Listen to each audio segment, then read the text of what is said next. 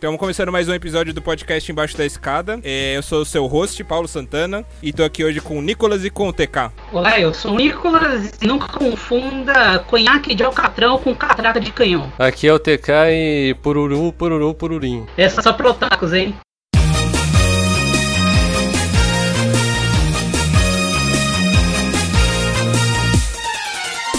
Puru puru pururim,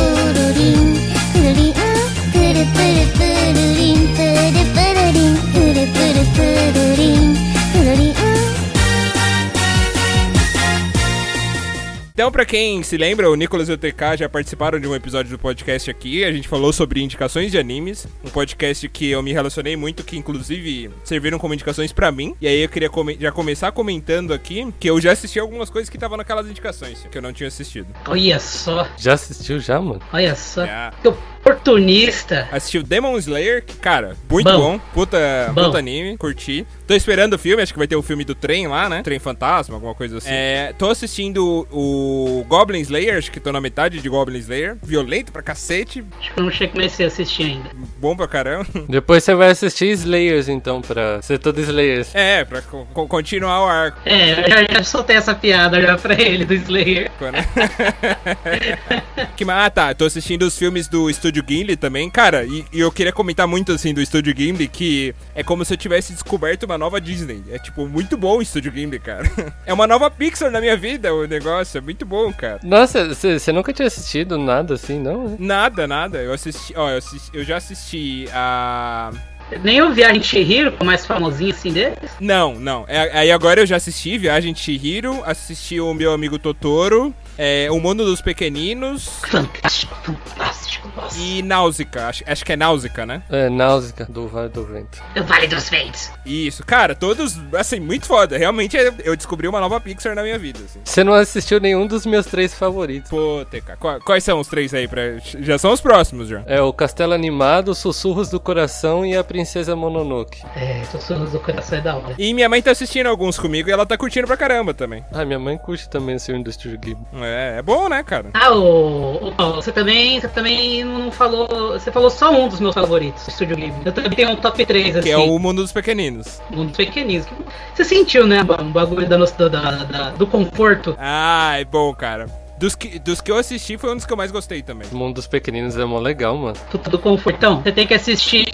Não sei se é A Grande Guerra ou se é A Guerra dos Guaxinins. Que é o Pompoco. Ah, é, o Pomboco. Ele faz. Ele faz um. Como é que eu posso dizer? Ele se aventura no mundo yokai, cara. A, a- a cultura. A cultura yokai, né? Ele entra muito na- nessa mitologia japonesa. Tipo, fantástico, fantástico. E é uma animação muito boa também. Você fica com raiva dos humanos. É antiga, mas é mó bom. E qual é o outro. Qual que é o outro favorito, Nicolas? O terceiro? O meu outro favorito? É, você falou dois já. Meu outro favorito é o Túmulo dos Vagalumes. É, mas só que o Túmulo dos Vagalumes é o único do Estúdio Ghibli que não tá na Netflix. Ah, não tá? Então, mas é um dos meus favoritos. Tô falando do Studio Ghibli. Então a gente tá aí pra isso, né? Então a gente tá aí pra isso, né? A pirataria, mano. Cara, a viagem de Chihiro eu, eu gostei muito também, mas é muito bizarro, né? Porque a hora que os pais, ela entra lá na cidadezinha com os pais e tal, na cidadezinha fantasma, eu achava muito ok o que os pais estavam fazendo. Tipo, deles começarem a comer, ah, vamos pagar depois e tal, já que tá aqui, né? Não sei o que lá. Eu teria virado um porco também, velho. Você sabe que esse negócio de deles terem se tornado porco é, é uma. Como é que eu posso dizer? É uma pegadinha de caso você entre numa outra dimensão que transpassa as barreiras continentais. Porque, beleza, no Shihiro, mitologia japonesa, é, tem essa que eles acabaram se tornando porco porque eles foram muito é, esfomeados pra cima de uma comida que não era deles. E na, na China, mitologia, eu não sei se foi celta, mas eu vou arriscar que seja celta. Na mitologia celta, você não pode receber presente de seres faéricos, né? Tipo, fada, duende, gnomo, você não pode receber presente deles, porque é como se você estivesse assinando um pacto. Ou seja, aquela cena do labirinto do fauno, que não podeis comer da mesa, que tem o bicho lá que faz assim com a mão, então, é uma analogia a essa, a essa, a esse caos. Você não pode comer algo que não te pertence. É de outro mundo. Você comer, você fica o preso. Labirinto do Fauno é do, do Del Toro, né? Del Toro, esse mesmo. Puta filme, cara. Nossa, faz tempo que eu não vejo esse filme. Muito bom. Deu touro, mano. Del Toro é o cara. A forma da água até parece um filme do Estúdio Ghibli, mas só que com pessoas, de verdade. Um live action, né? É, acho que é o filme de zoofilia mais bonito que eu assisti. Meu Deus. ah, como sempre, eu, esqueci de falar outro dos meus favoritos. É que, na verdade, se- sempre tem um a mais dos favoritos nas minhas listas, né? Acontece, acontece. Lista infinita de favoritos. É, que o primeiro de todos sempre, né, é o Castelo Animado, aí depois o Sussurro do Coração, aí depois Princesa Mononoke, e aí tem o Contos de Terra-Mar, que tem muita gente que fala que é o pior filme do Estúdio Ghibli, mas pra mim é um dos meus favoritos. E é baseado, baseado, né, um tipo no, no meu livro favorito de todos os tempos também, Qual que é o livro? que é o Feiticeiro de Terra-Mar. Muito bom. É, a gente vai falar mais sobre mangás, né? Isso, isso a gente só tá lembrando do, do episódio que a gente já gravou. Recomendo, inclusive, que quem tá ouvindo esse podcast que volte e escute outro podcast também, que é muito bom, cara. É, recomendações que eu, eu mesmo tô tive pra mim, né? Que, que eu tô assistindo. E a gente vai falar mais sobre mangás e a- dessa vez a gente vai focar um pouco mais em mangás, né? Que a gente não falou no outro podcast, mas vai falar sobre animes também, sobre alguns novos. É, principalmente o TK, que é o especialista nisso. Eu não sou especialista em anime, mano. Eu só gosto bastante de anime. Eu só não digo que você é profissional porque você não ganha dinheiro com isso, TK, mas eh, você é especialista.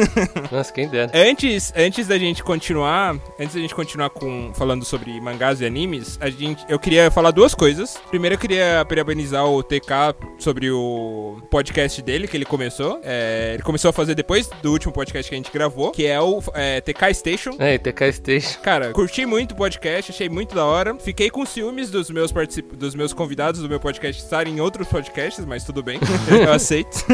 Não, mano, você vai ser convidado ainda algum dia, sei lá quando. Não, mas eu fiquei com ciúme porque vocês que são convidados deste podcast estão em outros podcasts, entendeu? Ah, tá. Olha só que fominha. É, eu sou. Quero exclusividade aqui. Mas gostei bastante do podcast e, e recomendo também de vocês ouvirem. É, e outra coisa, como vocês sabem, a gente tem a dinâmica aqui de assuntos aleatórios. Tem alguns post-its que a gente pode escolher um assunto aleatório. A gente vai escolher agora um assunto, quero que vocês escolham. E depois sugiram um assunto para próximos podcasts também, beleza? Beleza. É, então, dos post-its que a gente tem aqui de assunto, é, a gente pode falar sobre a, a teoria da conspiração se o homem pisou na lua ou não. Tem isso aí? Tem, Tem. esse é um novo. Hitler versus Chaplin, tecnologias do bambolê, como fazemos amigos, o que você faria em uma invasão alienígena, eu não sou um post-it rosa na parede e quadrinhos brasileiros. Alguns desses foram vocês mesmos que colocaram, então... Eu achei que você ia tirar esse do Eu Não Sou um Post-it rosa na parede. Não, tá aqui, firme e forte. Eu acho que eu vou dar a primeira moeda. Vou jogar minha moedinha no Eu Não Sou um Post-it Rosa na parede. Eu, eu- o que, que é esses negócios de bambolê aí? Eu nem sei o que, que é. Bambolê, você não sabe o que é? A física? Não, eu sei o que, que é o negócio, né? Tipo, que você brinca lá com os bambolê, mas isso daí eu não sei. É, mais pra falar da, acho que da questão da, de um giroscópio, né, de qual que é a tecnologia que tem por trás do bambolê. Ainda não entendi, mas deixa pra lá. É, vamos lá. Eu não sou um post-it rosa na parede. Acho que esse aqui, esse post-it é totalmente querendo dizer sobre um paradoxo, né? É o paradoxo do post-it na parede. Eu, eu, eu, gosto, eu gosto bastante de paradoxos. Posso começar com. Pode, vai lá. Então, tem um paradoxo, eh, eu não sei exatamente se ele só se fixa no campo da física, mas é chamado de paradoxo de bootstrap. Ah, é esse que eu ia falar também, porque eu amo esse paradoxo. Você quer comentar, o, TK? Não, não, pode falar esse. É que eu tinha esquecido que o nome era esse, eu só lembro quando alguém fala que o nome é esse. Se você não tivesse falado, eu nem tinha lembrado. É, ele só falou isso só pra parecer inteligente, mas vamos lá. É... Não, esse, esse negócio até aparece no Doctor Who lá, mano, é mó da hora. Tô te zoando, Zé. Não, mano. O paradoxo de Bootstrap é mais ou menos assim. É, Suponhamos que um certo dia chega uma caixa da Amazon e dentro dessa caixa da Amazon você encontra um dispositivo de viagem temporal e instruções para construir um. Só que esse dispositivo, assim como na física, ele só pode ir para uma direção do tempo, ou seja, para o passado. Então você tem aquelas instruções, você constrói o dispositivo de viagem no tempo. E qual é a sua primeira ideia? Ah, eu vou mandar ah, esse dispositivo para passado, aprender a fazer a máquina do tempo e ter outras coisas para se fazer. A questão é, se foi você que fez o dispositivo de viagem no tempo graças a uma caixa anônima que apareceu na sua casa com as instruções de fazer o dispositivo de viagem no tempo, quem foi a primeira pessoa que mandou o dispositivo? É, mano, muito louco. Ah, mas, mas aí você fecha um ciclo, né? Aquilo, vai, aquilo sempre vai estar fechado naquele ciclo e, e nunca vai pra frente. Na verdade, você não fecha um ciclo porque ele não tem nem entrada. Não, mas você cria, você cria um loop que ele vai sempre. Ele vai, vai sempre acontecer naquele loop, mas ele nunca vai. é, A, a máquina da viagem no tempo nunca vai existir além daquele ponto e nunca pra trás daquele ponto. Justamente, ele é tipo. A- a resposta para esse paradoxo é, convencionou-se que ele sempre esteve lá. Sabe? Né? É tipo que nem quando eu vi esse paradoxo foi no Doctor Who, que é um episódio que o doutor ele, ele tá com umas, como que é? Sabe aquelas folhas, é, partitura. Tem as partituras da, da orquestra do Beethoven, né? E aí ele fala: "Não, eu queria um autógrafo do Beethoven". E então eu vou voltar no tempo pra pegar um autógrafo dele, né? E pra ele assinar e eu ficar assim, né, com o autógrafo nas partituras da orquestra dele. Só que aí quando ele volta no tempo, ele tá procurando Beethoven e ninguém conhece Beethoven. E aí, só que aí ele encontra um cara, né, chamado lá, o Beethoven lá. Ele fala: "Então, ó, você que criou isso, você pode me dar um autógrafo?" Não, eu nunca fiz isso na minha vida, né? Eu falei: "Ué, como assim?" Aí ele vai lá: "Ah, tá bom então, isso daqui não vale de nada". Então aí ele vai lá e deixa as partituras com o cara do Beethoven. Aí depois o cara ele vai lá e cria todas as orquestras lá do Beethoven porque ele achou a partitura. Aí, aí depois ele fica pensando: "Então da onde surgiu as partituras?" Tem um episódio do Love, Death and Robots também, que é aquele episódio que é meio que um loop, que a menina, a menina olha, vê o cara assassinando. A testemunha. É, puta episódio da hora. Isso aí é um paradoxo também, né? Esse é da hora mesmo. E ele cria. E, e acho que entra nesse paradoxo que você falou, né? Porque ele cria um loop, ele nunca. Ele sempre vai existir naquele ponto do tempo e nunca vai passar daquilo. Eu fiz um, um, um vídeo uma vez parecido com isso. Nada a ver. Ah, o, o cara do cavalo lá no sofá? Não, era o TK WTF TK.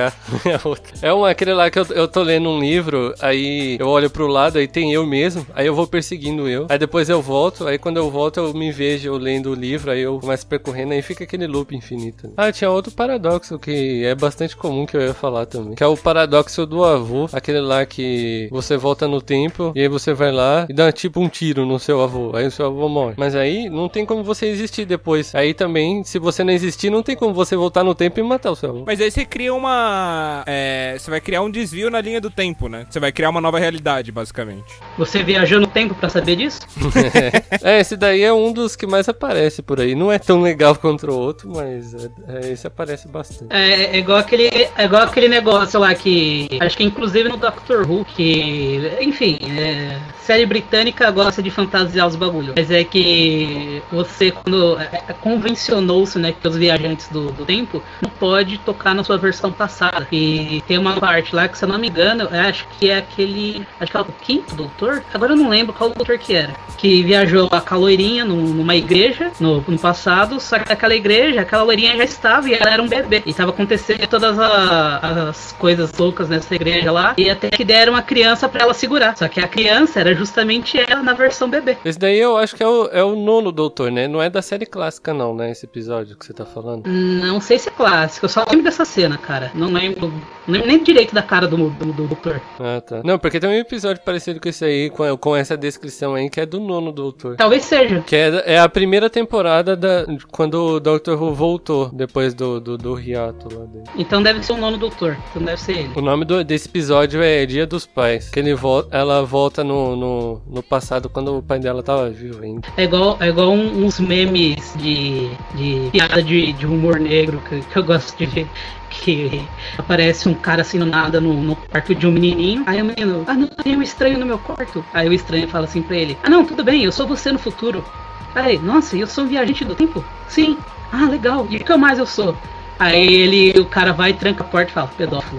Meu Deus, credo, mano. Pô, aí eu acho que é outro paradoxo aí de Bootstrap aí, mano. Aí depois, será que foi.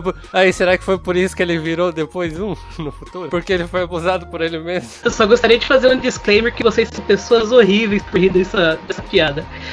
Mas tá bom, mas nesse caso, ele é mais pedófilo ou ele é mais narcisista? Porque ele tá amando ele mesmo. É, ou, ou isso é considerado punheta? Credo, mano.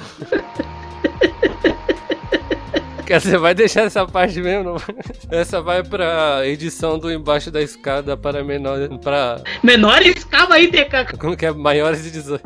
É pra maiores de 18 anos. Eu Vou falar um palavrão bem forte agora, hein? Cocô. Xixi. Vamos lá, TK, qual que é a sua sugestão aí? Ah, pra falar sobre medos durante a infância. Medos da infância? É, medos que a pessoa tinha durante a infância ou alguma coisa assim. Engraçado que sempre que alguém sugere um tema aqui, eu quero já discutir esse tema, mas eu vou me segurar aqui. Eu particularmente senti vontade de discutir esse. Agora vai ter que participar de outro episódio pra discutir ele. Ah, não, pelo amor. Não, mas aí que outra pessoa escolhe esse tema antes da gente, né? Tem um risco, então vocês têm que participar de um logo. É só você chamar aí, mano. E se a gente não participar, vira paradoxo?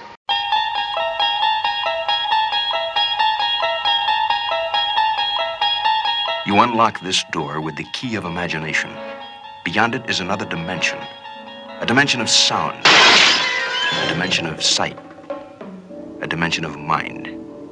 You're moving into a land of both shadow and substance, of things and ideas. You've just crossed over into the Twilight Zone. Próximo tema aqui que, eu queria discutir também, entrando já no, no assunto de animes e séries, mas esses dias. é, sobre- eu queria falar sobre a mela- melancolia que acontece quando a gente chega no fim de uma série. Isso aconteceu comigo esses dias. Eu tava assistindo How to Catch Fire. Não sei se você. é, acho que o Nicolas já assistiu, né? Não sei se o TK já assistiu. Nunca ouvi falar dessa série. Cara, muito boa a série. É uma série que se começa nos anos 80, ali 70, e vai até os anos 90, final dos anos 90, o, o período, né, de tempo da série. Mas elas são quatro temporadas e fala sobre tecnologia, surgimento de várias tecnologias, né? Então o primeiro, o primeiro temporada fala sobre o surgimento do laptop, aí depois fala sobre o surgimento da, da- de fóruns, da internet. Então, então a série, cara, é uma série muito boa, assim, e fala sobre tecnologia, fala muito sobre tecnologias antigas e tudo, é bem bacana. E tem várias é, referências da cultura pop dos anos 80, 90 e tal, então é uma série muito boa. E eu comecei a assistir essa série quando tava saindo, primeira temporada, e assisti ela, fui assistindo no decorrer do tempo, né? E a quarta temporada eu fui assistir só esse ano, eu assisti tudo de uma vez. Só que não sei se por eu ter acompanhado ela por muito tempo, assim, uma coisa, aí eu queria falar de uma coisa que eu percebi. As séries que a gente acompanha por muito tempo, quando elas acabam, puta, é um impacto muito grande, né? Então, por exemplo, o Dr. House eu assistia quando, as, quando eu saía os episódios e tal. Puta, a última temporada foi, foi foda, cara. Foi muito boa, assim. Cara, eu acho que o Dr. House eu comecei a assistir enquanto ainda tava no ensino médio. Sim, passava na Band, quinta-feira. É, comecei a assistir, comecei a assistir no ensino médio Sim, eu também. e, e fui, fui acabar acho que um pouquinho depois que eu terminei a faculdade. Eu não assisti a House. Ah, fantástico, House. Cara, muito bom, muito boa. E, mas qual que é o meu ponto? Tipo, é, aí essas séries que, que fazem parte da sua vida durante um tempo, assim, que você não fica. que a gente não assiste como no Netflix, né? No, quando a gente não assiste, assiste em binge watching, watching, ela. Cara, ela fica um tempo você assistindo aquilo, né? Acompanhando, esperando episódio e tal. E quando ela acaba, tipo, dá uma melancolia, você fica triste, assim, né? De nu- nunca mais vai ter episódio, você viu o final daquela história, né? E tudo mais. Eu gostaria de fazer. Eu gostaria de fazer um subtópico dessa melancolia. Eu gostaria de, de, de, de apontar a melancolia de uma série que não vai ser continuada. Que é boa. Ah, mas aí é raiva, né? Não, é melancolia mesmo, porque você fica naquela, puta, fudeu. E aí? E aí? E aí, mano, e agora? Mas a melancolia é porque você gostou daquilo. Você gostou tanto que você. Cara, é um final tão da hora que. Putz, é muito legal. É uma, é uma sensação até que boa. Só que essa aí você fica melancólico, só que é uma coisa triste, né? Porque você nunca vai ver o final daquilo. Melancolia, estado mórbido caracterizado pelo abatimento mental e físico, que pode ser manifestação de vários problemas psiquiátricos, hoje considerada mais como uma das fases psicose maníaco-depressiva. Estado de grande tristeza, desencanto. Então, eu acho que se enquadra sim. Não, não, se enquadra, mas é o, meu, o meu ponto é que são coisas diferentes. Porque uma você fica puto e a outra você fica. No final de uma série legal que você gostou do final, você fica. O outro eu fico triste também. É, é uma sensação que você tá, ficou órfão, né? Você fica órfão da série. Sim, tem essa questão também, órfão de série. Tem órfão de série. Por exemplo, quando eu assisti, eu assisti Sherlock. Da BBC. Isso, quando eu assisti ela pela primeira vez, puta, que série. Que série. Nossa, conseguiram fazer uma releitura do, do, do, do Sherlock nos tempos modernos, ó. Não, é muito boa. Delicioso. O Sherlock do, do, do Benedito lá? Benedito Cumberbatch. Do Benedict, tem mesmo. E, e o Martin Freeman, né? Dois puta atores, assim. E o Martin, Martin Prima também. Robito. É, o Robito. E, nossa, depois que acabou com a série, tipo, eu tentei consumir aquele Elementary, mas não é a mesma coisa. Ah, não é. Não é, não é a mesma coisa. Puxa vida, eu tenho que, tenho que ver. Ah, outra coisa que eu também fiquei, fiquei meio, meio ofendido assim, e aí, vai sair ou não vai sair? Até que saiu, né? Que é o True Detective. Cara, Mó da hora essa série. eh, quando, quando eu esperei pela segunda temporada, eu fiquei, mano do céu. Vem, velho, vem, velho. Ou a primeira temporada do Constantine, que só teve uma temporada e depois foi cancelado. Putz, essa, essa eu fiquei puto. Essa é muito boa. Aí também tem essa questão da série ter acabado e você fala, e aí? E aí, mano? Por exemplo, eu lembro de uma, eu lembro de uma que era da BBC também, chamada In the Flesh, na carne. E conta a história de um mundo pós-apocalipse, só que acharam uma cura contra o vírus zumbi. Ou seja, as pessoas que se tornaram zumbis se tornassem essa droga, que é uma espécie de medicação, é um tratamento, na verdade, não é uma cura, é um tratamento. É, esse tratamento conseguia fazer com que você suprimisse a, a, o, o surto zumbístico que existe dentro da pessoa. A pessoa virou zumbi. Aí você vai começa a tratar ela com essa droga, ela se torna humano. Só que aí, né, tem todos os efeitos. Por exemplo, pele pálida, é, ela não consegue consumir comida, porque ela não consegue digerir, porque de uma certa forma ela tá num estado necrótico, né? E, tipo, a série é essa. Acho que tem uns cinco episódios. E nunca mais saiu o sexto. Eu fiquei, ah. Oh, man. Vocês, é, deixa eu é, é, desviar um pouco do, do, do tópico, aí depois queria fazer uma pergunta. É, vocês viram que vai sair uma série, estão cogitando de ter uma série do Liga da Justiça Dark? E, cara, se viesse esse Constantine que fez a série da DC, seria muito foda. Nossa, fantástico. Vai ser o DJ Abrams que vai fazer. Sim, sim. Mas o JJ vai produzir, ele vai produzir a série, né? Ele não é. Não sei se ele vai dirigir. É, ele, como sempre, a, grande maioria da- da- das séries que o J.J. Abrams faz, assim, né? Ele é só, é, como que é, produtor executivo. Ele não é tipo, ó. Eu acho que a série, assim, meio que ele mais teve a mão, assim, pelo menos na criação, no começo, foi o Lost. Ah, Fringe também, né? Fringe ele dirigia e tal. É, dirige alguns episódios, assim, mas não, eu acho que o, com o Lost, assim, mais, foi mais no começo, assim. Tem uma série, eu não sei se ela chegou a fazer tanto sucesso, assim, eu meio que achei ela na cagada. É uma série chamada Legends of Tomorrow. Ah, DC Legends of Tomorrow. Isso. E tem uma temporada lá que é com Constantine. E quem faz o Constantine é o próprio Matt Ryan, Pô, legal, legal. que é o, o próprio Constantine. Que é o Constantine da série Constantine. E dublador do Constantine. E dublador do Constantine, fica muito legal os desenhos com ele. Será ele faz também, será que ele. Porque agora tem também o multiverso, né? Eles estão fazendo as séries do multiverso nesse. tão, tão, tão, tão. Será que ele aparece também? Provavelmente vai aparecer, sim. Voltando ao tema. Vocês acham que o streaming vai acabar com essa melancolia? Porque hoje a gente consome séries com binge watching, né? Assistindo todas de uma vez, como se fosse um grande filme. Então você pega lá num sábado e num domingo, você assiste a série inteira, praticamente. Você não tem tempo de ficar triste porque acabou. Ah, mas só se for série nova, né? Eu acho que não vai ser, porque aí eles colocam uma temporada de cada vez. Sim, mas a galera tá ficando muito ansiosa, né? Porque você vê, por exemplo, é, Stranger Things. Acaba de sair a temporada, a galera já, nossa, eu quero uma nova, uma nova temporada, quero novos episódios. Mas você não tem tempo de ficar várias semanas assistindo aquilo. Então, tem, tem, tem outra. Eu, eu, eu fico imaginando mais pra um, pra um outro lado. Por exemplo, o streaming, ele ajuda pra caramba, assim, pra você achar uma série que você ficou, abre aspas, órfão, baseando no, no, no, no- gênero que você assistiu da série. Só que aí depois você começa a achar tanta opção, tanta opção, você fica tipo, e aí? Você não assiste nada, né? É, você não assiste nada, você fica melancólico ainda. Ah, vou começar por essa. Só que aí você bate o olho na, na capa da outra, da outra série e fala, putz, parece legalzinho, né? Aí você começa aí, aí você fica num. num- tipo, Você não, você não sai daquilo, você ainda fica pensando na antiga. Aí tem aquela. Se você fica pedindo muito novas temporadas de uma única série, chega uma hora que os roteiristas vão falar, chega, tá uma bosta. Vamos, vamos, vamos, vamos cagar tudo. Deixar o fã com raiva. Cara, Titãs, Titãs, eu já não quero mais uma nova temporada de Titãs, que o final da segunda foi uma bela bosta, né? Foi, foi, foi, foi meio cocôzinho mesmo. Eu posso falar uma opinião polêmica? Mano, Pra mim, eu acho que se Stranger Things tivesse terminado na primeira temporada, tava bom já. Porque aí depois parece que agora eles estão inventando coisa demais. Ainda tá legal, mas parece que estão inventando coisa demais já. é que a primeira temporada ela teve um fator extremamente específico, que é o fator nostalgia. Se você já sabe como a série funciona, é, você não precisa de uma segunda temporada. Vai falar o quê? Mais de monstros atacando uma cidadezinha do interior dos Estados Unidos? Uau!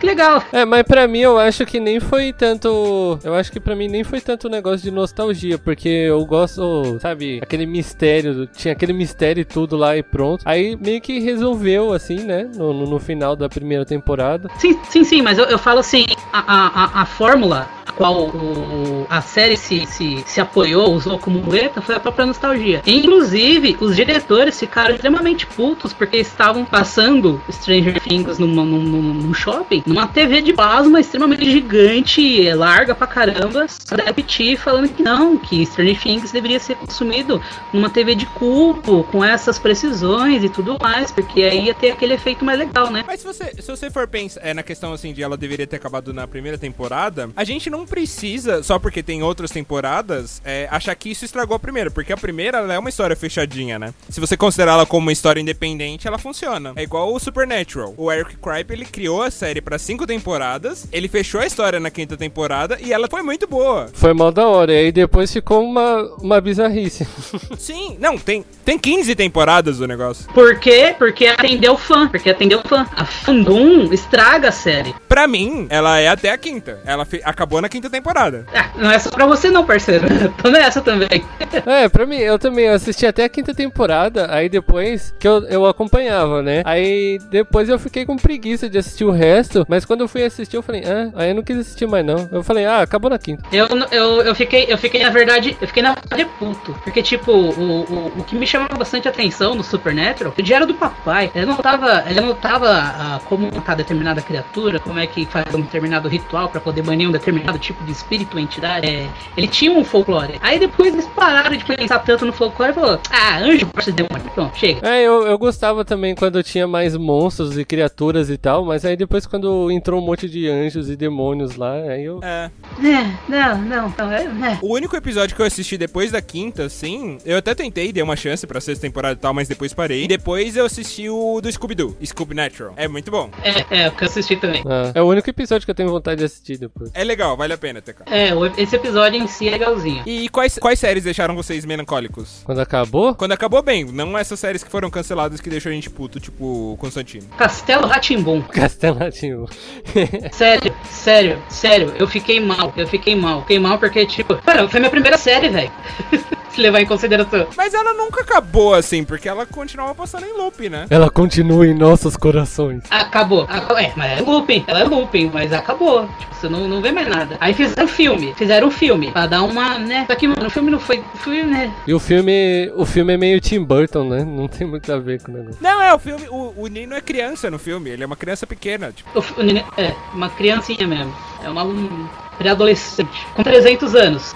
Que fique bem claro. com 300 anos. 300 anos. E assim, quando acabou o Castelo Rá-Tim-Bum, eu fiquei, mano do céu. Um episódio. é, assim, ela não me deixou meca- melancólico porque terminou, porque eu continuava assistindo quando era moleque. Só que o episódio do. aquele episódio de terror que o, pro- que o tio Vitor usava aquele capacete me deixava com muito medo, velho. Eu tive pesadelos uma semana inteira com aquela bosta. Eu me cagava com a. Eu tive pesadelos com o lobisomem do, do Castelo Ratimbu. Pode crer, também, também. Teve o lobisomem lá? No episódio de, de- Dia das Bruxas, eu acho. Teve, teve. Que ele ficava andando pela casa e ninguém via, não era? É. Ô, mano, era mó feio. Nossa, eu me cagava também. Ah, eu lembrei, lembrei, lembrei, lembrei, lembrei. É, tinha, é, que eu, tô, eu, eu- eu acho que é a mesma fantasia que usaram no Mundo da Lua, não era? Eu acho que é, sei lá. Que o lobisomem todos dão lá. Putz, eu não lembro se tinha no Mundo da Lua, mas. Tem, tem, tem, tem. Eu não lembro de lobisomem no mundo da lua, não. É, depois, depois dá uma, uma olhada no Google. É, aquela fantasia é a melhor. É, é a única fantasia de lobisomem que existia naquele tempo. Uma das primeiras que me. Eu vou, vou falar agora uma. Uma das primeiras que me deixaram, assim, bem melancólicos, cara, foi o final de Super Choque. Ah, é, né, mano? Nossa! Que é o que é tipo, ele, ele usou aquele. Ele começava a usar aquele uniforme preto, com, com a camiseta preta, né? E tipo, tava. O melhor uniforme. O melhor. É, e, e tava começando a ficar muito boa a série, cara. E aí acaba, tipo, com aquele, com aquelas, com aquele episódio que ele e o Rich saem voando lá e tal. Putz, é muito bom, cara. É, e ele, tipo, depois ele, quando depois que ele se juntou com, a- com o amigo dele, né, o Rich, mano, ficou mó da hora os dois lá como, como, como dupla. É, o Gear, né? Nossa, é muito bom, cara. É o Grrr. É, o Gear, nossa, ficou muito da hora. O- eu, inclusive, eu gostaria de vê-lo na Liga da Justiça. Porque Liga- na- no Batman do Futuro, ele vira o líder da Liga da Justiça. Ah, é, né, tem um episódio que ele vai pro futuro lá e tem ele velhão lá, mó da hora. Mano, que, aquele. ah, Nossa, mano, negão bonito. Puta que pariu. Um dos episódios que eu acho mais da, mais da hora, assim, é, mas esse é do. Eu não lembro se é do Batman do Futuro, acho que é do Batman do Futuro. Que conta a origem do Batman do Futuro. Não sei se já viram. Hum, Não lembro. Eu assisti, eu acho que quase tudo do Batman do futuro, mas eu não lembro quase nada. Porque faz mal tempão que eu assisti. Eu não lembro se é do Batman do Futuro ou da Liga da Justiça. Eu acho que pode ser da Liga da Justiça também. Que é um episódio que ele tá conversando. É, que o, que o moleque lá tá conversando com a Waller, a do governo lá, né? Amanda Waller? E aí, é, Amanda Waller, aí ela tá contando pra ele, tipo, é, várias coisas do Batman, assim e tal. E ela conta pra ele que o moleque, na verdade, é um clone do Bruce Wayne. Ele é tipo o filho do Batman. Por isso que ele nunca, nunca conheceu o pai dele e tal. É, eu, eu lembro dessa cena. Eu lembro dessa cena dele contando, dela contando pra ele, assim, essa coisa mó da hora. Cara, esse episódio é muito foda, assim. É um dos que eu acho mais da hora, assim. Eu acho que é por isso que eu gostava ba- bastante do Batman do Futuro, porque ele tinha o teor depressivo, assim. Eu não sei porque, eu sempre acabo gostando dessas coisas que tem um teor meio depressivo, assim, não sei porquê. Ele, ele parecia bastante com o Projeto Zeta também, né? É, o projeto Zeta, na verdade, saiu dele, né? Porque o Zeta era um personagem que apareceu nele. É, é o spin-off. Ah, spin-off? É um É um spin-off. É um spin-off do Batman do Futuro. Agora, tu, agora eu entendi. Agora tudo faz sentido. E o Projeto Zeta é outra dessas séries aí que parou assim, acabou e não tem resposta pras perguntas mais perguntadas da série. Ah, mano, mas é da hora. Ah, mas essa eu achei bem meh, assim, ter acabado. Não me deixou tão impactado, não. Era da hora mesmo. Agora, uma série um pouquinho mais pro nosso tempo, é difícil falar, porque, tipo, eu gostei do Justiceiro na primeira temporada. Senti falta daquele Justiceiro da primeira temporada. No segundo, ficou uma bosta. Ah, eu gostei do, esti do estilinho que eles fizeram, tipo, road trip, assim e tal. Foi, é uma história independente, né? Eu achei legal porque foi uma forma de você se voltar a se ligar com o personagem. É, eu só, eu só achei engraçado que eles é, deram alcunha do bandido retalho, um cara que tinha uns arranhão de gato no meio da cara, ah, se fuder. Puta, o retalho, o retalho é o mais monstruoso, velho. Mas ok, ok, ok. É uma cicatrizinha, né? Ele virou o Scar praticamente.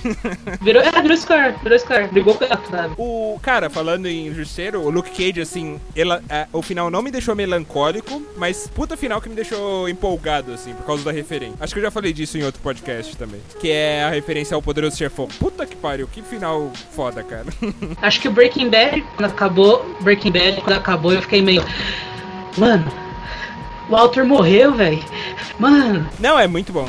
E eu caminho, eu caminho já foi uma forma de aliviar esse, essa melancolia, né? Mas o final, assim, é muito foda. ah, é, não funcionou comigo, na moral, não funcionou comigo. Eu não assisti El Camino ainda. Cara, eu acho que não era necessário. Não tinha necessidade nenhuma de ter o caminho, sabe? Não, não, não, não, mas, né, só pros fãs ficar, ah, meu Deus. Dr. House foi muito foda. Dr. House também. Cara, final muito bonitinho, assim, nossa, muito da hora. Acho que aquele Black, Black Summer, eu meio que fiquei melancólico porque acabou e até agora dá nada. Qual? Black Summer? Black Summer acho que eu nunca vi. Black Summer é, é- Black Summer ele é, um spin-off do. Putz, esqueci o nome do- do- da série. É uma série da BBC de zumbi, que é muito ruim, mas é bom, de tão ruim. Zenation? Zenation, obrigado. Ele é um spin-off do Zenation. Não é Zenation que tem uns alienígenas também? Eu acho que é, tô TK. Não, porque eu, eu, eu tenho um amigo que falava de Zenation comigo, que ele assistia. Aí ele falou que teve um episódio lá que parecia que ia começar a aparecer alienígenas na série. Ah, alienígena, Arquivo X. Ah, eu não acompanhava. Não acompanhava? Não. Nossa, Arquivo X. Que saudade de uma série estilo Arquivo X aí. A única série, toda vez que alguém pergunta de série pra mim, assim, ah, qual a sua série favorita? Ou sua série que ah, teve o final assim, impactante, ou sei lá o que, eu só lembro do Lost. Porque o Lost é minha série favorita, né? Então, Você gostou do final? gostei. Ao contrário de muitas outras pessoas, mas eu gostei. Da polêmica, hein? Nunca assisti. Uma que o final me deixou muito. Assim, é, além de ter me deixado muito melancólico, ela me apresentou pra uma banda muito, uma banda muito foda, é Chuck. Nossa, Chuck. Cara, muito bom Chuck, velho.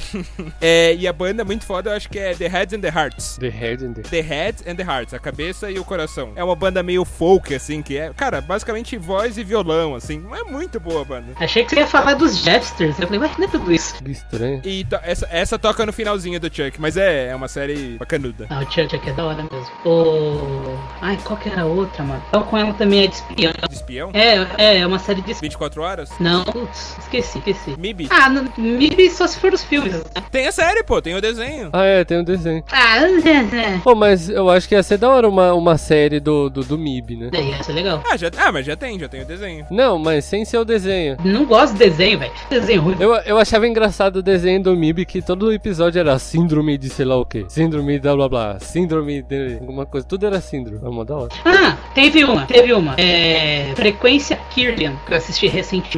Esse- inclusive, eu acho que eu assisti na Netflix. Eu não sei se é uma série espanhola ou, ou, ou tem algum brasileiro envolvido. É da Argentina ou a frequência Killian, se eu não me engano. É Argentina, né? Eu sei, eu sei que tinha alguma coisa a ver com, com, com, com América Latina. E, inclusive, o dublador da, da, da série, o narrador da série, é o Lanterna Verde, né? Eu esqueci o nome do dublador, mas é. É, eu também esqueci, por isso que eu falei Lanterna Verde. É, é, o, é o dublador que faz a voz do, do, do Chris, do Todo Mundo Odeia o Chris, quando ele é mais velho, que ele fica narrando a história. Então, é aquela voz lá. Se eu não me, se eu não me engano, eu acho que o nome do dublador é Felipe Maia. Ah, conheço, conheço. É, foi em casa esses dias, né? É, tava aí, mano, outro dia. Brother. Conti- Continuando nesse tema, mas falando um pouco de anime, eu acho que a sensação pra mim, essa melancolia de anime é um pouco diferente, porque quando eu acabo um anime, eu fico com vontade de achar outro anime pra, pra, pra assistir. Eu fico deprimido. Eu fico deprimido quando eu gosto muito. Ah, quando eu gosto muito, sim, mas eu, eu sempre me empolgo pra ver. Assim, eu, eu sempre fico achando, puta, eu nunca vou achar um anime tão bom quanto esse. E no final eu acabo achando. né? É por isso que eu não, eu não falei muito de, de- das séries, porque eu não sei, com séries eu acho que isso não acontece muito comigo, mas com anime é completamente diferente. Eu fico meio assim. E aí, qual- qual- quais que te deixaram assim, o TK? Teve um que eu tava meio melancólico quando eu tava assistindo o primeiro episódio já. Eu falei, meu Deus, isso daqui é muito bom e um dia vai acabar. Ansioso por antecipação já. É o Kimi Todoke, porque eu gosto de draminhas escolares. E aí logo no primeiro episódio eu falei, meu Deus do céu, isso aqui é muito bom. Da hora, da hora. O meu. O meu acho que fica um tanto quanto escancarado. É o Fullmetal. Fullmetal Alchemist Brotherhood. Falei, mano do céu. Putz, que final bom, velho. Mano do céu. O primeiro também. O primeiro também, né? Eu gostei do primeiro, da primeira versão. É, eu só, eu só assisti o Brotherhood, mas é muito bom, cara, muito bom. Mano do céu. Death Note, eu fiquei achando que eu nunca ia achar uma série tão. um anime tão bom quanto aquele. Acho que até agora não, não teve nenhum pra mim que superou, assim. No estilo do Death Note, assim, é, é bem dificinho às vezes. já. Mas é um final muito bom também. Um recentemente que eu, eu tô esperando novas, novas atualizações. Na verdade, são dois que me chamaram muita atenção e até agora nada. Que é o Overlord. Fantástico, fantástico. Eu não gosto de Overlord. O cara não gosta muito porque o personagem principal é feio. É, eu não gosto. O personagem é muito grande, ele é feio. O Overlord, ó. E o. Ah, é. Log Horizon. Cara, Log Horizon é, é um Izekai tão legalzinho, tão fechadinho, tão bem construído, que ele aborda um tema extremamente complexo, usando videogame como, como, como exemplo. É, uma, uma que me deixou assim, cara, é o- foi o fim de uma era realmente, porque eu assisti, putz, eu assisti desde moleque e quando acabou, é, foi muito foda, foi Naruto, cara. Naruto. Tantos anos pra ver o final. Putz, tantos anos pra ver um final e, e foi satisfatório até. Tipo, putz, ele vê ele virando Hokage e tal. Foi... Ah, sim, nossa. Você chegou a ver eles casando com a Hinata? Não, eu, eu terminei no mangá. Eu terminei o. Ah, você terminou no mangá. Eu terminei no mangá. Assi- assiste o filler do casamento dele. É legal? Esse é, um fi esse é o filler que vale a pena. Mano, você chora. É mesmo. Você conhece essa história? Ah, já tá- até o Zóio já começou. Mano, que, que, que final? Vocês querem que eu conte ou você quer assistir primeiro? Conta, manda mal. É, é, é, mano, muito foda. Porque, tipo assim, a Hinata, né, clã Ryuga, um dos clãs mais, mais importantes ali da aldeia da Folha, a imponência, né? Família toda reunida. E o Naruto é sozinho.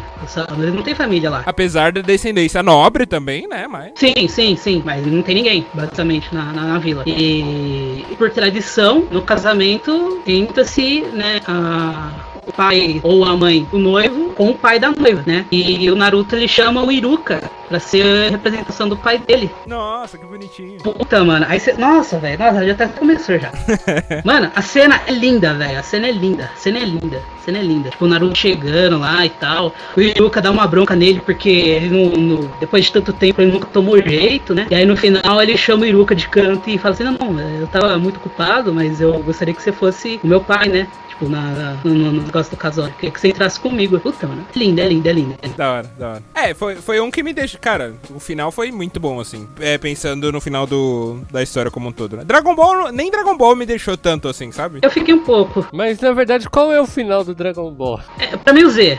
O Z. É o final do Dragon Ball? É o final do Dragon Ball GT? Ou é o final do Dragon Ball Super? Não, é o, é o final do Dragon Ball Z, né? Porque foi quando ali que acabou o, man- o mangá e tal. Foi quando eles derrotaram o Majin Buu. O final do Z, nossa, do caramba. É, muito bom. Por causa do, do Ubi aparecendo e tudo mais, ele é a encarnação do Buu.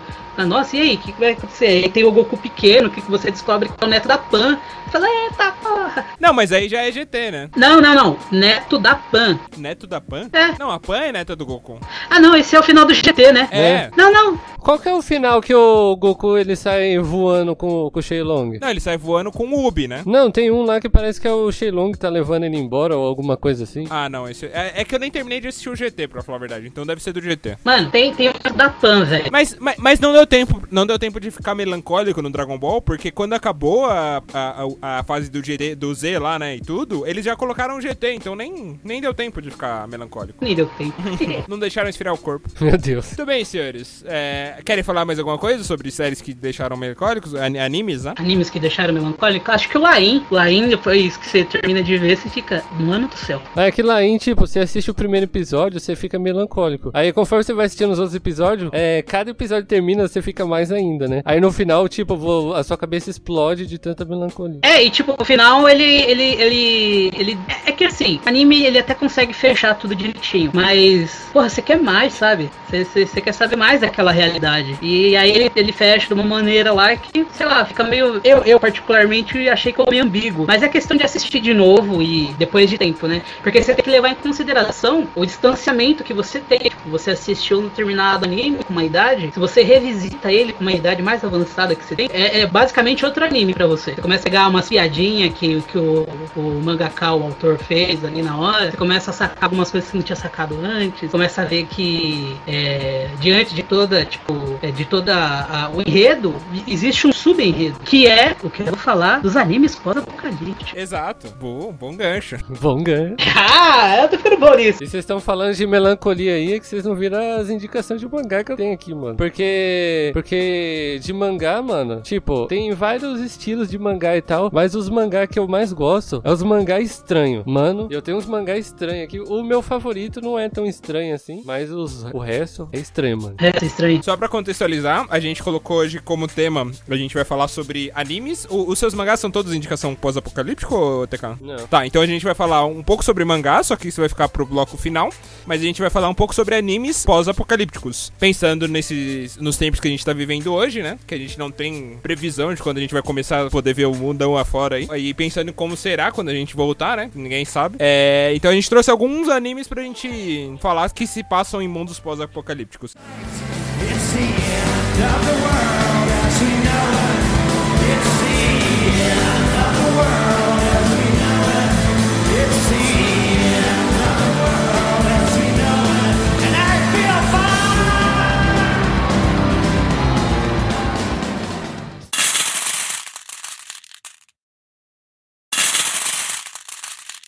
Bom, o primeiro não é tipo pós-apocalíptico, né? Mas é tipo como se fosse uma praga, assim, um vírus que chegou assim no, no planeta e começou a contaminar as pessoas e todo mundo começou a morrer. E não, não é do coronavírus. é, e é, é mais é, parasita, que o nome do, do negócio é Parasite. Tem o anime e tem o mangá. Que a história do, desse mangá aí é que é, um, é tipo umas, uns, uns alienígenas, assim, né? Que eles ficam caindo na Terra, eles chovem, assim, praticamente, da, na, na Terra. E eles são como se fossem umas. Como que é? Uns esporos, assim, umas sementes, ou alguma coisa assim. Aí eles saem do negócio e aí eles entram dentro do, do cérebro das pessoas e começam a comandar a pessoa. E eles podem, como que é? Transformar a forma física, assim, das pessoas. Aí eles ficam com uma boca gigante, assim, ou o braço estica e vira uma faca, ou essas coisas. E eles comem as outras pessoas. O jeito que eles se alimentam é, tipo, é comendo uns outros. Viram canibais. E o negócio, tipo, é bem maluco mesmo. E o personagem principal, ele. Ele tava meio que na, na noite, né? Que tava chovendo es- esses parasitas assim no- do espaço. Entrou um no quarto dele e ele tava escutando música, né? Só que aí o, o bichinho lá foi pra entrar no, no ouvido dele, que é como eles chegam no cérebro. Aí ele viu, tava com fone de ouvido e ele não conseguiu entrar. Aí ele foi lá e, e o, e o personagem meio que sentiu alguma coisa próxima à orelha dele. Aí ele foi, a- ahn, tipo, é, espantar com a mão. E aí o bicho foi lá e entrou na mão direita dele. E aí ele viu assim. E aí o bicho entrou na mão dele. E aí ele prendeu assim com, com o fio do, do, do fone, o braço, que impediu o bicho de chegar até o cérebro dele. E aí no outro dia, quando ele acorda, ele acha que tudo foi um sonho. Mas aí quando ele olha pra mão dele, a mão dele tá meio que transformada num alienígena, assim, sabe? A mão dele é outra coisa, não é a mão dele. Aí é como. Aí ele fica meio que conversando depois com a mão dele, que é outro ser, que é tipo um alienígena. Aí eles, aí eles ficam meio que é, eles meio que formam uma dupla pra, pra sobreviver nessa infestação dessas coisas, porque esse ETzinho aí que ficou na, na, na mão dele, ele precisa que o cara, ele fica vivo, porque se o cara morrer, ele morre também. E o cara, ele não quer morrer. E aí ele meio que ajuda a meio que sobreviver com esse negócio. É, é legal, né? É. Meio que a biologia do parasita é essa, né? o hospedeiro não pode morrer, senão fudeu. E a história é bem legal. O nome é Parasita. Parasita, boa, boa. Você tem alguma indicação aí, Nicolas? Tem, tem três. Manda, manda a primeira então. O TK já mandou uma, você manda uma. Abrir com chave de bosta, vou, vou apresentar um. Um que, assim, quando começou toda essa histeria do. do, do, do é, aquele, aquele negócio, né? Pronto, começou. Apocalipse zumbi, né? E um dos animes mais. mais. como é que eu posso dizer? Eu não sei se é mais famoso, mas é com certeza é um dos mais vistos. É, inclusive pelos peitos da- das garotas que tem no anime, que eu acho que isso acabou estragando o próprio anime, que é o High School of the Dead, que é um anime de zumbi, uma sobrevivência no mundo. Aconteceu a pandemia zumbi e um grupo de estudantes se fechou dentro de uma escola e estão vivendo nesse mundo, né? Acho que tem um jogo disso, não tem? Ah, desconheço. Tem, eu desconheço. Mas o mote, o mote do anime é isso. São os estudantes que sobraram nesse, no meio desse pandemônio todo aí, que ficam dentro da escola. Aí tem, tipo, a menina que, que, que treina Ken- é Kendo. Acho que é Kendo o nome da arte, que é a luta de espada. É, ela usa uma katana. É, uma katana de pau, né? Aí depois ela pegou a katana de verdade mesmo, assim. Mas ela usava uma de pau. Aí tem o nerd, que ele é. Ele é. Acho que ele é gamer, mas ele é fascinado por armas. Então ele começa a construir umas armas muito loucas ali e tal. E tipo, é mais um anime parecido com qualquer outro filme de zumbi que você já não tenha visto. Tipo, é um grupo de sobrevivente. É, só que com meninas com peitos gigantes. Gigantes. Nossa, isso estraga. Isso estragou o anime. É, estraga completamente a história. Porque é muito exagerado. Porque, tipo assim, beleza, os caras estão lutando lá, papapá, e as meninas vão lutar, puta da câmera lenta, os peitos balançando assim, papapá. puta. Tá bom, cara, legal, grandes tetas. Tem um episódio OVA, né? Que é um episódio especial, meio filler assim. Que é um episódio só delas tomando banho, praticamente. Ah, mano, aí tá vendo? Tá vendo? Estraga o bagulho, velho. Eu não quero saber delas tomando banho, eu quero, eu quero ver elas lutar com zumbi, mano. Que era a história, né, velho? Ah, E tem a cena do ônibus, né? Que acho que é a coisa mais mentirosa do anime inteiro. Que nem o primeiro episódio desse anime aí é legal, mas aí depois é, fica meio bosta. Não, não, o primeiro é fantástico, eu curto pra caramba também. Que é quando começa toda a, a- a epidemia zumbi, né? Tipo, você fala, eita porra, agora vai, vai começar. Aí começa a sobrevivência deles, começa a ficar meio cansativo. Aí depois não é mais High School of the Dead, é High School of the Peito. É, High School of the Et, né? Ah, ah, só, só, só, só concluir. É, isso, é, isso aí também tem em mangá, tá? Praticamente todos têm, né? É, o Parasite que eu falei também tem. Eu tenho o mangá aqui, aqui até. Tem um que eu não sei se ele entra como um pós-apocalíptico, mas é.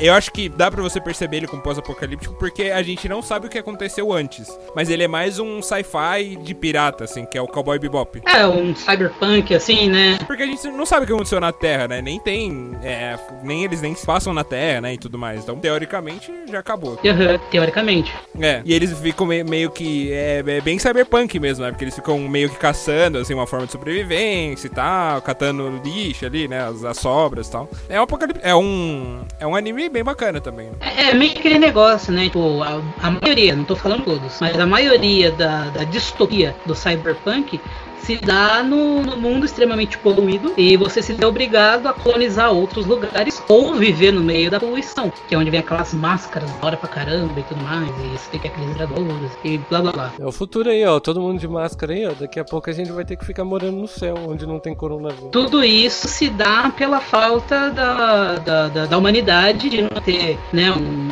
um- um certo senso crítico pro- pelo meio que vive e acaba fazendo explorações intensas que acaba resultando no apocalipse, o que me dá um gancho pra minha próxima indicação de, de animes, barra mangás pós-apocalípticos, que é o Ergo Proxy, que conta a história né, da, da, da humanidade que devido a grandes explosões de uma certa área que tinha, se não me engano, acho que era metano, é um gás orgânico, humanos não conseguem, na verdade, vida orgânica não consegue, não sei se vida orgânica, não sei se todos. Mas enfim, a humanidade não consegue viver nisso, porque explodiu essas áreas e o planeta Terra ficou encobe- encoberto com esse gás, fazendo com que os poucos humanos que conseguiram sobreviver construísse uma arca, que na verdade é uma espaçonave, e foi mandada pra fora. Só que antes de mandar pra fora, eles construíram as proxies, que são entidades, uns bichos lá, que tomam conta de cúpulas que possuem os humanos que estão na Terra, para que eles possam ajudar a, a diminuir o gás, a. Como é que eu posso falar? Eles diminuem o gás, eles tentam limpar toda a sujeira que a humanidade fez, para que a humanidade esteja no, no, no espaço,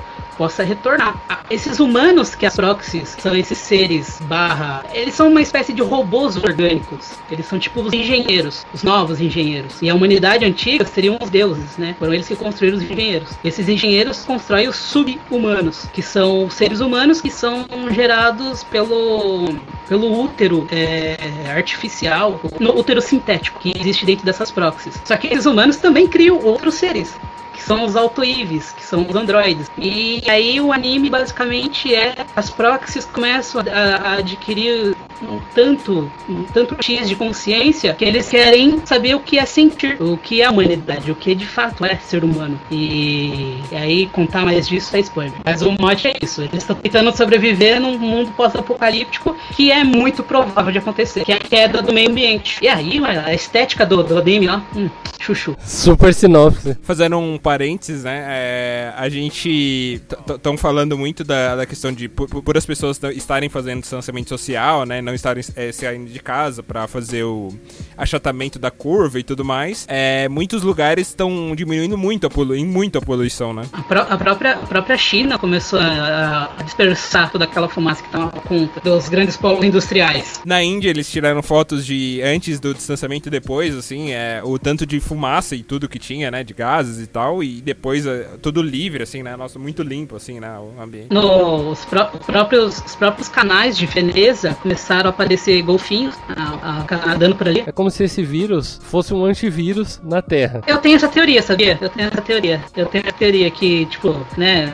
É aquele negócio do Guia do Mochileiro das Galáxias, né? Que a gente é um- faz parte de um computador orgânico e quando alguma coisa começa a dar errado, ele já joga logo um vírus ali e acaba com, essa, com esse problema aí, dá um Ctrl Alt na humanidade, tá ligado? Cara, e quanta referência a gente tem do 42? Tudo, tudo que eu tô assistindo praticamente tem referência ao 42, né, velho? Muita, muita, muita, muita mesmo. É, enfim, e aí, TK, seu próximo indicação aí de animes pós-apocalípticos? Bom, o próximo é, é mais um mangá, né? Que ele não tem anime ainda, mas ele tem um live action, tem um filme. É o mangá se chama I Am a Hero, que é sobre um cara de 35 anos de idade. Ele é meio que, como que é? Ele trabalha de assistente de mangaka e ele tem a namorada dele que meio que termina com ele. E ele, ele meio que é tipo, é um cara assim que não tem ânimo pra vida, não é nada. E mas só que aí de repente começa a aparecer zumbis, começa a ter uma infestação e fica tudo cheio de zumbis. Aí o negócio fala: será que um Zé Ninguém sobreviveria ao apocalipse zumbi? A resposta é sim.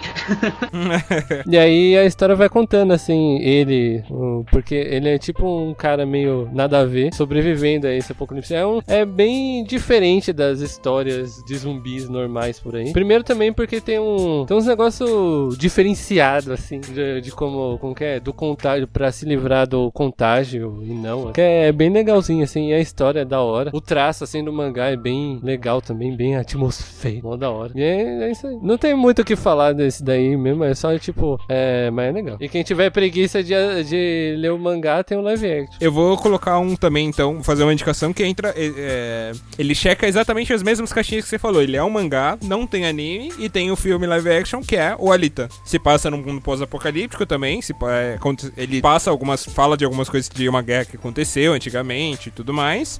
Só que é, eles estão num mundo que, que tem basicamente uma divisão social, né? Que tem o, o, o povo de Zalém, que é, é um povo muito mais rico, muito mais privilegiado e tudo mais, tem tudo na mão, né? E um povo que vive na- basicamente no lixão de Zalém, que vive lá no. é, acho que nem lembro como chama o mundo lá e tudo mais. Só que ele é basicamente isso. E aí tem essa androide, que o, um, um o professor Ido, né? Ele encontra lá e tudo mais. Ele conserta ela, ele é um médico, ele é, um, é depois, durante o mangá, a gente descobre que ele era de Zalém também. E ele abriu mão, né, pra, pra cuidar da. pra meio que viver uma vida normal lá no lixão e tudo. E aí, no decorrer do anime, você vai descobrindo que ela é uma grande guerreira, ela tem habilidades de, lutas in- de luta incrível e tal. E, cara, é um anime muito. É um mangá, assim, muito legal, assim, muito bacana. Vale, e o filme também vale muito a pena. Eu conheci primeiro pelo filme, depois procurei o mangá, né? Mas é. É muito bem feitinha, assim, a história. Vale muito a pena mesmo. Da hora. Vocês já assistiram o filme, alguma coisa ou não? Eu ainda não assisti, não. Já assisti o filme. Cara, bem legal. Bom mesmo. No mangá tem história suficiente, mais que o suficiente pra fazer uma continuação. assim. Assim, eu acho que, inclusive, inclusive, eu acredito que deva ter, né? Porque o filme acabou, né? Meio. Então, não sei, né? Porque pra, pro, pro- Como é que é o nome do diretor lá, do Titanic? É... James Cameron? Pro James Cameron, pra ele aceitar fazer uma continuação, acho que não sei se seria tão fácil, né? Porque faz tanto tempo que ele não tava, não tava sem fazer filme também. É porque ele tem a mania que quer, com- ah, quer continuar os Avatar, né? Ele tem até o Avatar 5, eu acho, né? Ah, um Zé Ruela. Acho que é, acho que é. Até o 3, acho. Até o 4, na real, né? Ele falou que tinha mais 3, acho. Sei lá, só sei que, mano, doideira, mano. O que, que ele quer fazer com o Avatar? Não, porque ele criou todo mundo, todo um negócio lá. Porque se você for pesquisar o- os negócios lá do, do filme Avatar, mano, tem mó. Como que é? História por trás. Mas aí o filme nem, nem mostra tudo. In- mas, inclusive, inclusive, quando eu tava assistindo. é, como que é o nome lá? Do, do, é, da Cidade dos Ventos lá? Do, do, do anime? Não. Náusica. Quando eu tava assistindo Náusica, cara, quanta coisa o James Cameron tirou dali pra fazer o Avatar, né? Muita coisa, ele tem muita inspiração naquele filme. Ah, tem, tem mais coisa também. Ele, ele pegou uma, uma parte da referência do bairro 13 lá, o B13. dis- Não, 13 terceiro distrito, perdão. Acho que é o 13 terceiro distrito. Ah, é? É. Desse eu não sabia. É, o 13 terceiro distrito conta a história de um... Agora eu não lembro se é B13 ou se é 13 terceiro distrito. Eu sei que tem 13 no nome. É, é o filme do parkour. Não, Parkour! não. Não é, não é. Então, enfim, ou é, de, ou é 13 terceiro distrito, distrito 13 É dos alienígenas. dos alienígenas, dos insetos. É. Que é basicamente a mesma coisa. O cara, ele, é, ele lutava, né, contra esse, esse- esses bichos, até que ele é infectado e começa a ver que esses bichos só queriam ficar na deles ali, e os humanos estavam tentando expandir território, não tinham nada que futucar ali. E aí o cara vai, se volta contra os humanos e se une aos bichos pra lutar contra os caras que chamaram ele pra lutar contra os bichos. É basicamente o filme do, Avatar. É ele adotando a, a, a cultura dos navios lá e, e falando, mano, vaza daqui, velho. Agora eu sou azul, tenho 3 metros. Mas não deixa de ser um filme. Cara, Avatar tem muito mérito, é muito bom. Ah, sim, não, é um filme, é um bom filme, é um bom filme. Eu assisti uma vez só na minha vida, eu não lembro. Pra mim, eu- na primeira vez que eu assisti, eu não gostei muito, não. Eu tenho que assistir de novo pra saber se eu Ah, gosto. é bom. Ah, eu curti o filme. Ah. Curti o filme. Não, é que eu ia falar que, inclusive, a minha outra indicação, tipo, negócio de pós-apocalíptico, pós-apocalíptico, assim, ia ser a Náusica mesmo. Que teve tudo, né? o- a guerra louca lá dos Sete Dias de Fogo, que aí destruiu, né? A civilização lá. E aí, tipo, zoou tudo. E agora eles meio que. As populações, assim, as vilas, eles meio que vivem isolados em, impérios diferentes e tal. E aí tem. Quando sai pra fora, tem o, né, o gás, né? Tóxico lá, que não pode respirar, senão mata um ser humano em até dois minutos ou alguma coisa assim. Que é uma coisa que tá no Avatar também. Cara, é, é um filme muito legal mesmo. Ah, pra fechar com, com chave de ouro, fechar com chave de ouro, meu, meu xodózinho da vez. É o Dr. Stone. Muito bom, muito bom. Doutor Stone. Doutor Stone. É, Doutor Stone. Puta que que. Nossa. É mangá e anime. Os dois são bons. Os dois são bons. Mangá tem mais história, como sempre, mas é bom. Conta a história de. Acho que quase todos os animes, que é um grupo de adolescentes na escola. E eles estavam lá nas suas vidas comuns. De repente, tem um brilho verde que cobre o globo terrestre e petrifica todo mundo. Acabou, petrificou todo mundo. Enfim, e alguns animais conseguiram prosperar, que parece que não, não afetaram tanto. Tipo, alguns. A vida selvagem tomou conta do mundo, basicamente. Tudo que a gente conhece acabou, acabou, dizimou. Só que, num determinado tempo, um do, do- desses adolescentes que foram petrificados e se tornaram pedra é, volta à vida. Ele, ele é despetrificado. Aí fica umas cicatrizes no rosto dele, que mais pra frente vai explicar o que será. E o nome desse cara é o personagem que não tem bunda. Porque o, o o nome do personagem principal é o Senku. Sem cor. É o, é o cara que não tem bunda. E tipo, ele é. Ele é. Ele é presidente da, do clube de ciência da escola. E tipo, ele é o gênio. O gênio. É, é- é a pessoa mais genial que existe. E claro, né? De, de tão inteligente que ele é, começa a fazer com que a tecnologia comece a voltar. Entenda tecnologia como conseguir amarrar uma pedra no bastão e fazer um martelo, né? Tipo, ele vai recomeçar toda a história da humanidade. E aí ele descobre uma forma de despetrificar outras pessoas. Só que é claro, é, o líquido vem de um ácido que não é fabricado assim, de boa na natureza. Ele é o processo de fermentação do, da, da bosta do morcego e, tipo, dá, dá toda uma explicação. Morcego também? Tem morcego também, pra você ver. Caramba. Só que lá o morcego traz a vida, né? Diferente daqui. E o mote, o, o anime, o anime em si e o mangá, ele é uma divulgação científica. É, é basicamente isso. Tudo que é ensinado no anime e no mangá você pode reproduzir. É, é evidente, né, que tem é, aquela, aquela dispensa poética, né? Tem uma parte lá que ele consegue fazer luz, é, essa luz de bulbo que a gente aperta no interruptor, esquenta lá no determinado ferro e faz a luz, né? No anime dá, ele consegue fazer esse mesmo efeito. Só que, assim, se você não tem o bulbo, não dá pra fazer aquilo. E nem soldar um ferro com um raio que cai precisamente num buraco lá de uma montanha. Mas enfim, isso é licença poética. Mas o anime, ele é um anime de divulgação científica. É basicamente um how to do, né? Que você pode ler, você pode anotar as coisas lá, você reproduzir em casa, você consegue pegar os mesmos, quase os mesmos resultados. E tudo isso é o mundo pós-apocalíptico. Ele literalmente reiniciou o mundo. Interessante. Não, o anime é muito bom. Mangá também.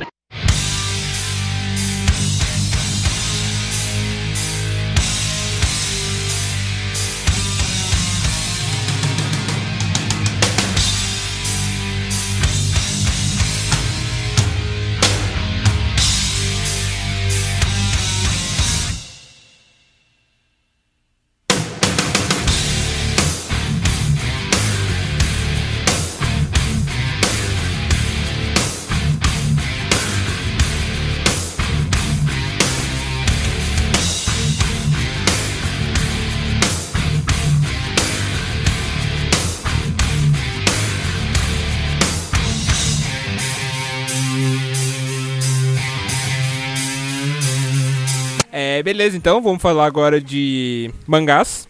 É, vamos falar, principalmente porque no último episódio a gente te- falou bastante de animes, queria, tinha muita coisa pra falar sobre mangás também, e vamos falar nesse episódio. É, um deles eu já falei, inclusive, que é o Alita. Cara, mangá muito bom. É, não tem, que não tem anime, né? Vale muito a pena, então, mas como eu já falei, o TK tem uma listinha aqui que ele queria é, passar, né? Uma- uma- mais uma listinha infinita. Provavelmente a gente não vai passar por tudo.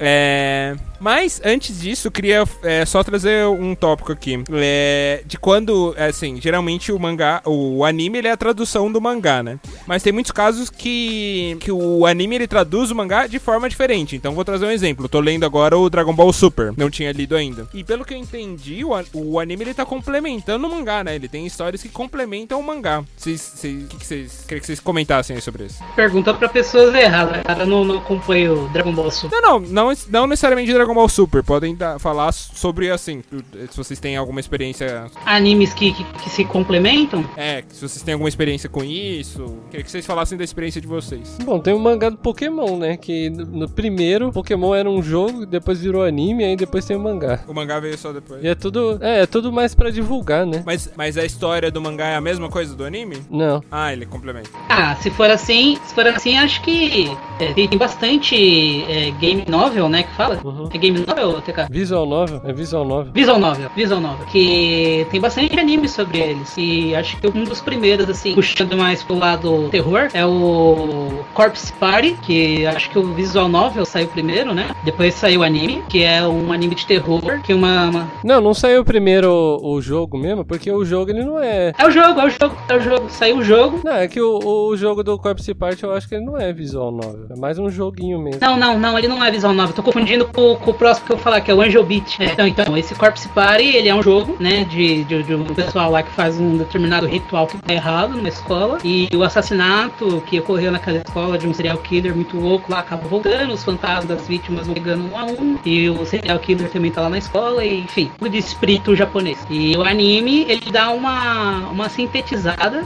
desse jogo com um dos finais que você pode fazer, né? Que é todo mundo morrendo. E é o que o anime fala. Mas no, no jogo você pode ter outras coisas, mas o anime ele pega uma determinada linha. E tem o Angel Beats, que é um visual novel, que é bem tristonho, falar a verdade. Que é de um, de um cara que ficou sozinho no pós-mundo lá. E ele cria um determinado programa de computador, né? Das pessoas que ficam no limbo, que não, não, não, não tiveram seu propósito de vida é, concluído. Tipo, uma, uma, que- uma garota que gostaria de ser cantora, acabou morrendo prematuramente. Uma menina que sempre foi de. sempre nu- nunca pôde sair de casa por causa que era doente, não podia andar e tudo mais. No, no visual novel ela conseguia andar, conseguia fazer as coisas que ela queria fazer, e ela ficou muito feliz até que né, ela vai encontrando a luz. E o, o anime também pega uma. uma um pedaço só desse jogo, porque não é um jogo completo, ele pega só um pedaço. E, e também é, é um dos finais que você pode fazer do jogo, do, do Visual Novel, que é bem legalzinho. É. Eu não tenho mais nenhuma indicação de mangá. Você tem uma aí, Nicolas? É, foram minha, meu- meus dois centavos, o resto é com o TK. Manda bala aí então, TK. Agora,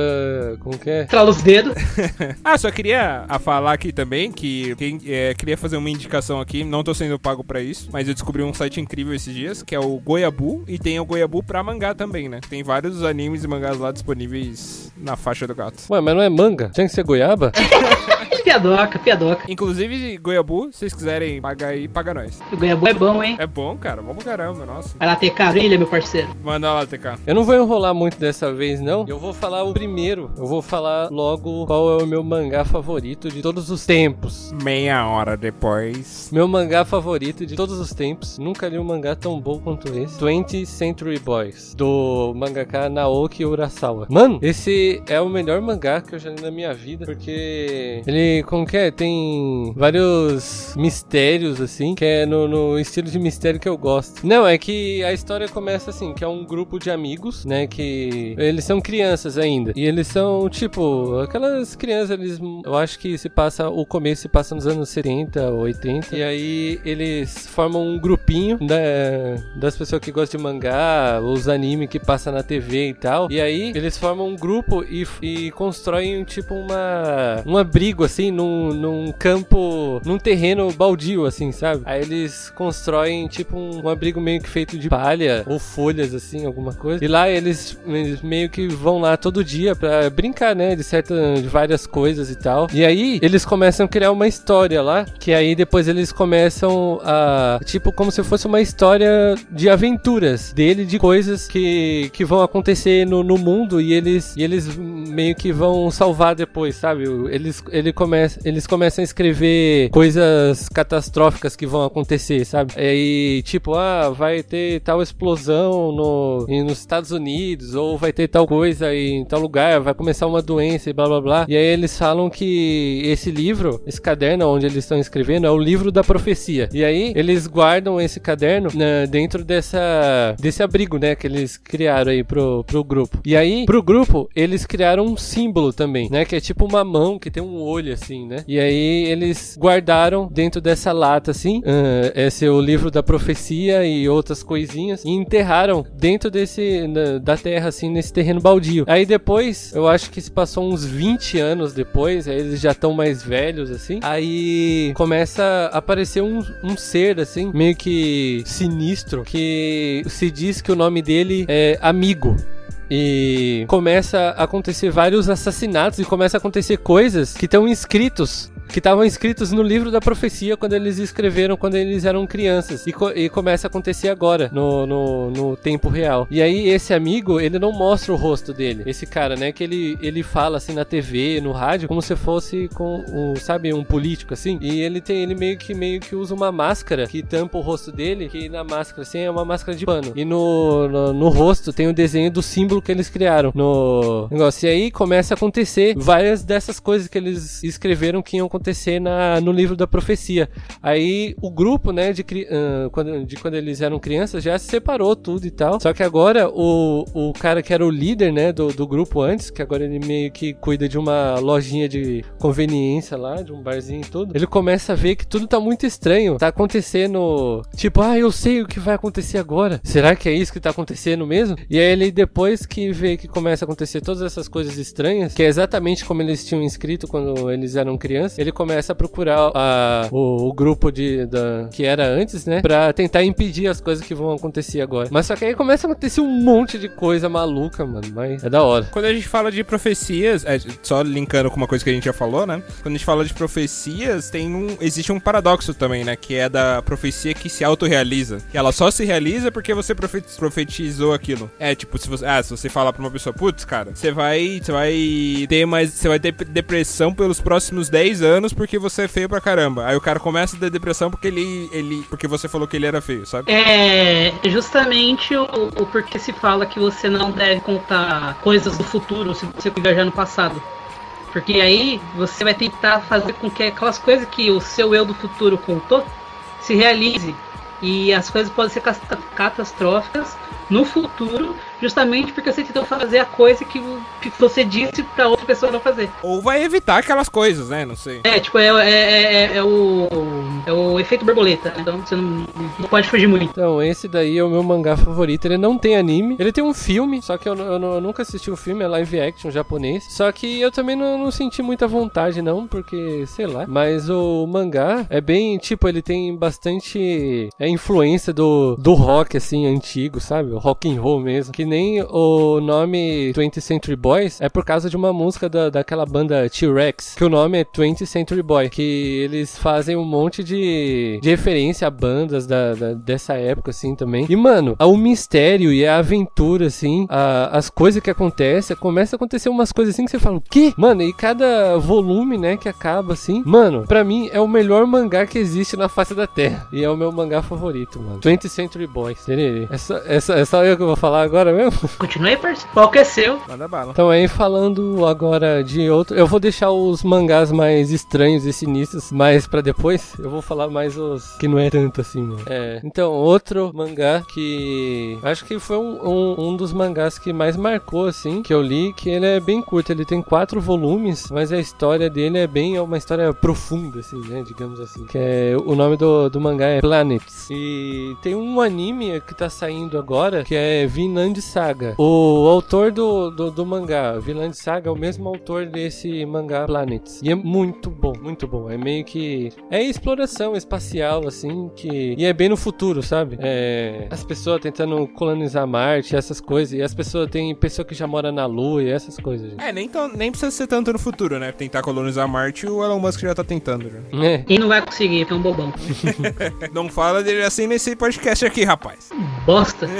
Mas então, mas tirando esse. Tem o background, né, do, do mangá, da, da história, que é exploração espacial e, o- e essas coisas, mas a história dos personagens, assim, é bem profundo. É mó legal. Eu, eu gosto bastante dele. Tererê. E aí, eu tenho meio que uma paixão por eh, mangás estranhos. Os- Tem, tem a lista de mangás mais estranhos do, do que existe. Eu acho que eu tenho três deles até agora. E um que eu tava pensando em falar, eu acho que é um, é um dos meus. É um mangá de um dos meus mangakas favoritos, que é o Inio Asano. Os desenhos dele, né? O traço, espetacular. É muito bom, mano, os traços dele e as histórias, o clima, assim. É bem tenso e é sempre alguma coisa com relacionada à juventude e essas coisas. Mas o mangá que eu vou falar dele agora é um que é, é volume único. É uma história bem intensa, assim, que é meio. Como que é? Você lê a primeira vez você fala, que? Porque tem várias, sabe, tem vários personagens e, e fica trocando de um personagem pra outro, mas todas as histórias se ligam e fica, tipo, indo e voltando no tempo, sabe? Contando coisas que aconteceram no passado, depois no futuro. E aí, tipo, o tempo todo fica indo e voltando e você,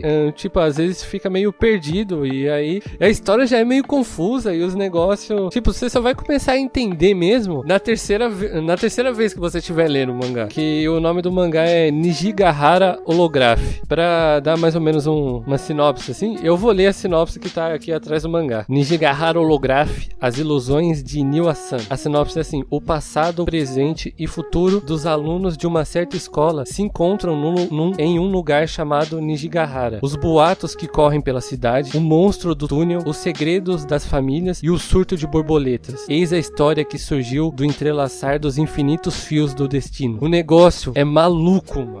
Subarashi. É, mano, é, do- é doideira. Tipo, mano, é, é meio. É até difícil de explicar, porque o negócio é difícil, mano, mas. É, o, o clichê mistério japonês estranho pra caralho. Não, mano, esse não é clichê de mistério japonês. Esse negócio é. Mano, é outro patamar, assim. O negócio é, é da hora. Sabe por que, que é clichê de um mistério japonês? Porque você não entendeu. Não, mano, eu já entendi já, porque eu já li umas 500 vezes, né, mas. Mano, isso é uma coisa que. que, que ah, é fato.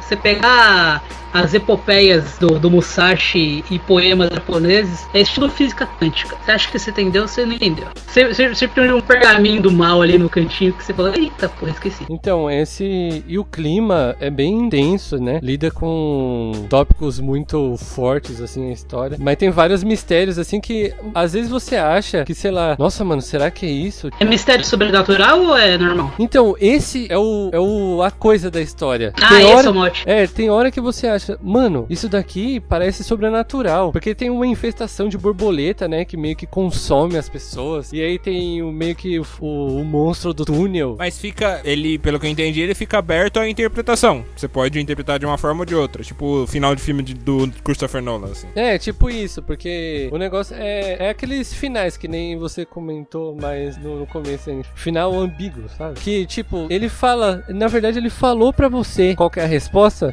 de todas as coisas, mas na verdade ele não falou. Tipo, ele falou e não falou ao mesmo tempo. Mano, o negócio é muito esquisito, que é, então, o Nijigahara holográfico é o holograma do campo de arco-íris, que todas as histórias meio que quando eles se conectam com acontecimentos que aconteceram nesse lugar, né, o que é o, o campo de arco-íris, né, o Nijigahara aí, Nijigahara holográfico. E mano, e acontece muita coisa estranha que você fica meio que duvidando se aquilo é real ou não. Se eu falar mais alguma coisa, vai dar tipo, não vai não vai dar, sabe, pra pra pessoa, não sei, tentar interpretar por, por ela mesmo, sabe? O legal da história é a pessoa ir ler e, e, tipo, e meio que Tem a própria experiência, né? é, meio que entrar assim, como se ela estivesse mergulhando assim. O negócio é, é, é louco, porque. Da hora, mano. Eu gosto. E esse, esse mangaka, ele. A maioria das histórias que ele faz é assim. Tem outro que ele faz que é o Oyasumi Pum Pum, que é Boa Noite Pum Pum, que é outro assim, que é meio esquisito, mas é muito bom também. Mas esse, Nijigahara Holograph, recomendo. História muito tensa e maluca, é da hora. Deixa eu te interromper aqui, TK. Eu queria falar que a gente vai fazer mais episódios falando sobre mangá, mas eu queria cortar aqui pra deixar alguns mangás, um gostinho de quero mais pra próximos episódios. É, então a gente vai encerrar esse episódio do Embaixo da Escada. Gostei muito da participação de vocês. Obrigado por terem participado. Ah, mentiroso do caralho. Ah, não. Ah, não gostei não, Jay, vou embora, adeus. Falso, seu passo. Ah, não. Eu vou, eu vou reclamar do sindicato, dá licença. É, a gente já vai deixar marcado uma data pra gente fala- é, fazer mais um episódio pra falar sobre mangás e assuntos aleatórios também. né? É, vocês querem falar alguma coisa? Eu gostaria de falar que eu estou ofendido. Por quê? Entendido? Eu estou ofendido porque Paulo pega especialistas pra falar de coisas, né, um pouco mais rebuscadas e tal. Aí vai chamar dois vagabundos pra falar de mangá, mano. Toma no teu cu, Paulo, antes que eu me esqueça. ah, falando em especialistas pra falar coisas mais rebuscadas, a gente vai fazer um episódio pro Nicolas falar sobre química também, que ele é um químico, além de tudo. E tem certeza, não me comprometo em nada, não, hein? Não me comprometo em nada, não. Eu gosto de ser o vagabundo que lê mangá.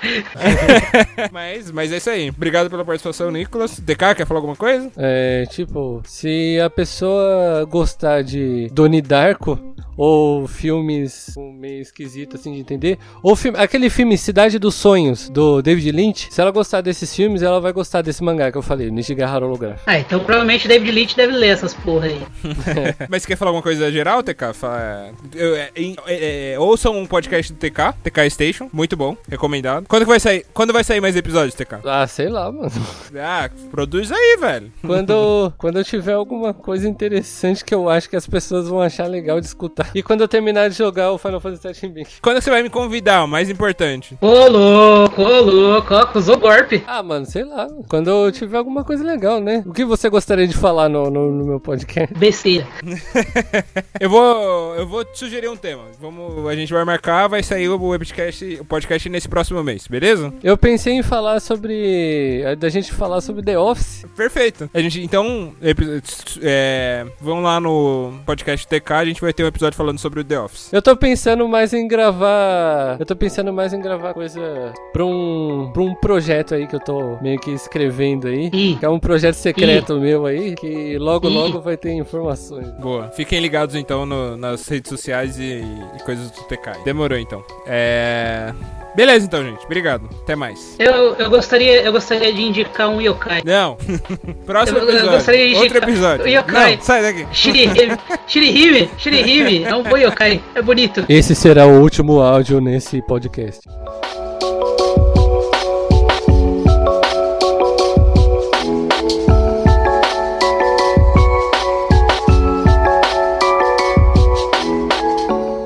Paulo, coloca esse áudio.